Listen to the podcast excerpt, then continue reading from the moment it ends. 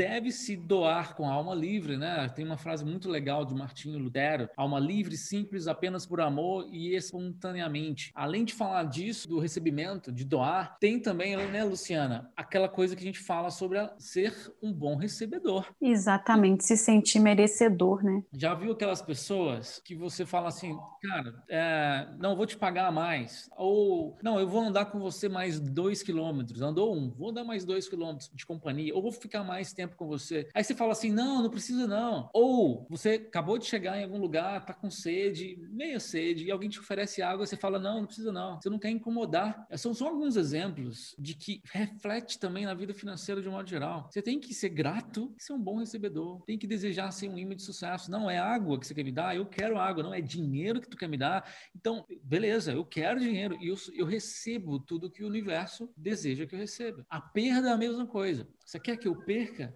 Eu sou um ótimo perdedor e sou um ótimo ganhador. As duas coisas eu recebo. Muitos de vocês não são. Perde, não aceita. Ganha, não aceita também.